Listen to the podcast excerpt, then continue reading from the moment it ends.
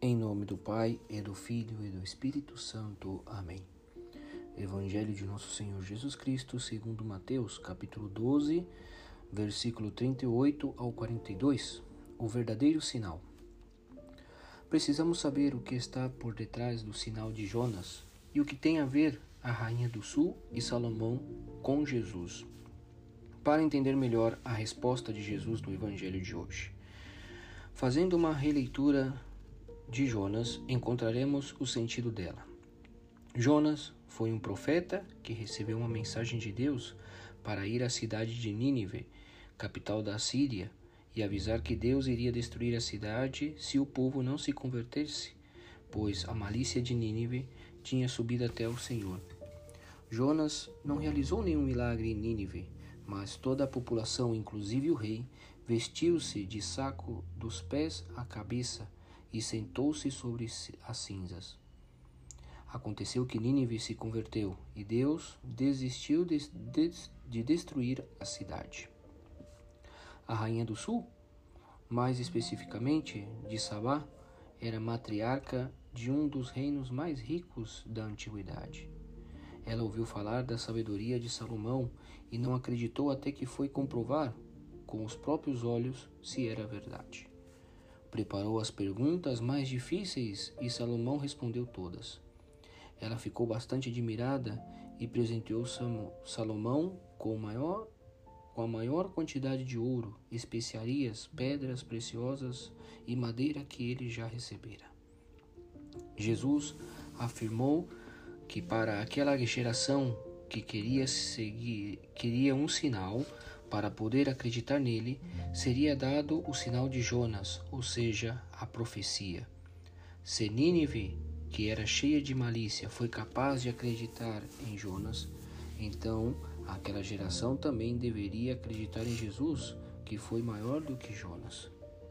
Do mesmo jeito que a rainha do sul veio de longe para comprovar a sabedoria de Salomão, Muitos vieram de longe para comprovar a sabedoria de Jesus. A rainha de Sabá acreditou em Salomão. Então, aquela geração também deveria acreditar em Jesus, que foi maior que Salomão. E a nossa geração seria classificada de má por Jesus? Não tinha dúvida que sim. Nós buscamos o Senhor somente quando a nossa situação aperta. Voltamos para a igreja somente quando precisamos e nos esquecemos de buscar o Senhor, porque o maior sinal que o mundo poderia receber do seu amor já foi dado quando ele deu o seu próprio Filho Jesus por nossa salvação. Esse é o maior sinal que Deus poderia dar à humanidade.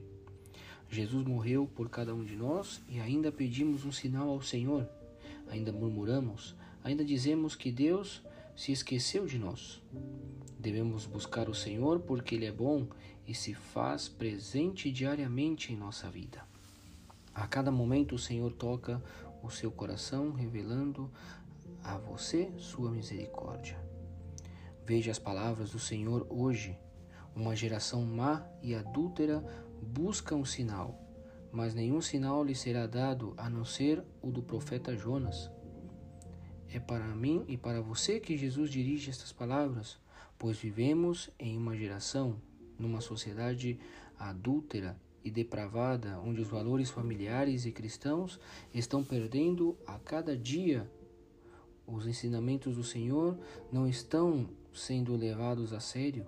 Seus pastores estão ensinando o que pensam e o que acham, e ainda pedimos um sinal ao Senhor. Mestre, queremos ver um sinal realizado por ti. Lembremos-nos de que, como cristãos católicos e não só mais fiéis, o Senhor nos chama à santidade. Devemos buscar a santidade. Aliás, não temos outra finalidade senão a de ser santos, justos para com o Senhor não podemos nos ajuntar aos demais que insistem em agredir e adulterar o amor de Deus em seus corações. Devemos deixar que o Espírito Santo reinflame em nós a fidelidade para com nosso Deus, que é eterno e que nos deu o maior sinal que poderíamos ter. E veja que interessante, nós devemos ser sinal para as outras pessoas. Devemos ser outro Jesus que supera a sabedoria de Salomão e é maior do que Jonas no profetismo. Sabe para que Deus escolheu o povo de Israel para difundir a boa nova do reino dos céus. Hoje, você que está lendo, que está escutando, faz parte do povo escolhido que tem a missão de difundir o reino a toda criatura. Como seria bom se Deus aceitasse nossa oferta de uma dose extra de fé e amor por todos aqueles que não creem, não esperam, não adoram e não o amam. Por todos esses, Senhor, nós estamos aqui, damos graças de sermos fortes e firmes na fé, na esperança e na confiança em vós, para que possamos ser verdadeiros apóstolos e missionários seus, cada um vivendo na íntegra a sua missão. Louvado seja nosso Senhor Jesus Cristo, para sempre seja louvado.